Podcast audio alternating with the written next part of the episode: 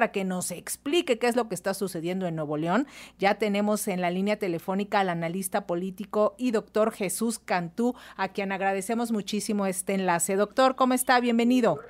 Eh, muy buenas tardes, Lenica. Pues muchas gracias por esta oportunidad y un gusto. Gracias. Poder saludar a través tuyo a toda tu amplia audiencia. Muchas gracias, doctor Cantú. Pues platíquenos qué está pasando. ¿Está Nuevo León en riesgo de caer en ingobernabilidad ante las suspensiones que hizo por una parte la Suprema Corte de los posibles sustitutos de Samuel García mientras está de licencia y por el otro lado, por lo que parece es una confrontación abierta con sectores como el de justicia, como los órganos autónomos?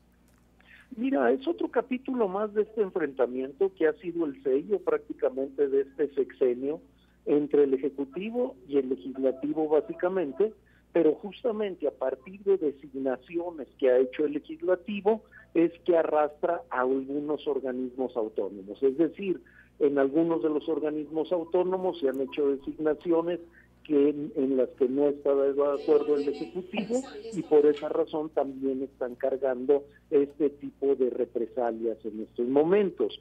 Eh, y esta es tan absurda, particularmente lo que tiene que ver con la designación del interino, que por un lado el gobernador fue el que elaboró el proyecto de la constitución actualmente vigente, porque es una nueva constitución, y conoce claramente que la ley establece que el encargado de despacho rige únicamente cuando la licencia o cuando la licencia es menor a un mes, en cuando, a 30 días. En el momento en que supera los 30 días, le corresponde al Congreso del Estado designar al interino.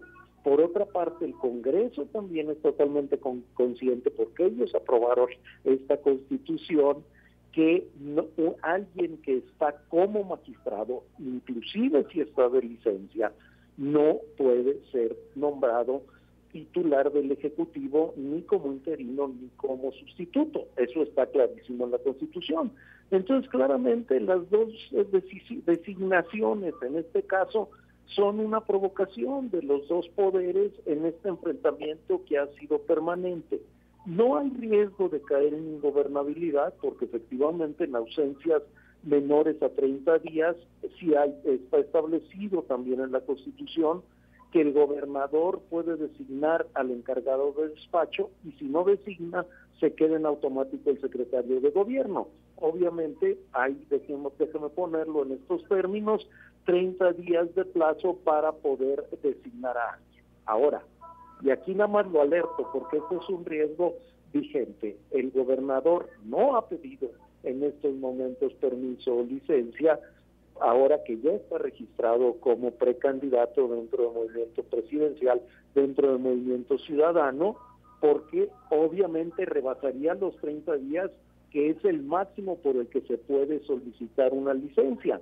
Pero ojo, aquí puede haber incurrir en algunos delitos electorales, dado que él actualmente está en funciones y ya le estaban dedicando tiempo a su precampaña. Exacto, pues ya hasta se fue a registrar. El reloj sigue corriendo y la fecha límite, pues para que se sepa quién va a quedar en su lugar, es el 2 de diciembre. Eh, ¿Qué caminos se abren para Nuevo León, donde pues sabemos el PRI y el PAN dominan el Congreso local y además pues ya es diciembre y próximamente van a empezar las vacaciones de pues de todos los órganos?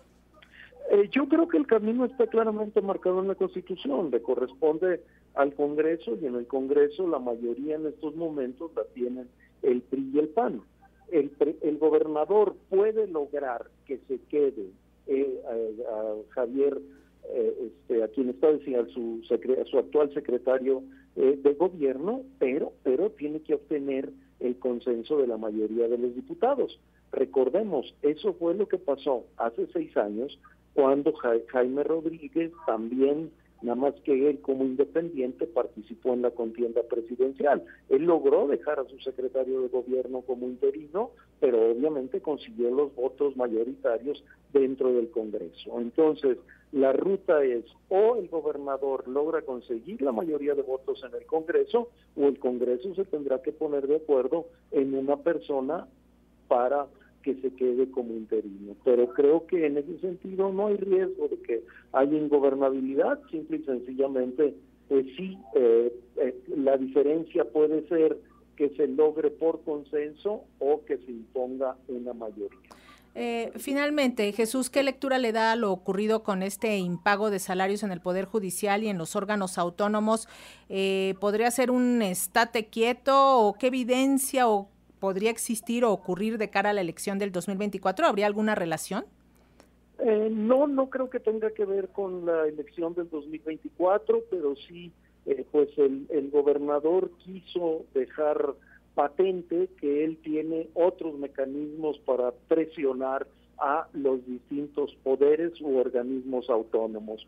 Es una, pues son unas vencidas que se están dando entre los dos poderes, lo cual es muy lamentable porque en este caso, muy particularmente, pues están perjudicando a estos creo que 7.600 personas, si no estoy equivocado, que no están recibiendo su, su sueldo en tiempo, pero que en general se está perjudicando a la a la población de Nuevo León porque no se logran pues implementar las políticas públicas que son deseables y que obviamente requieren la colaboración y cooperación de los dos poderes.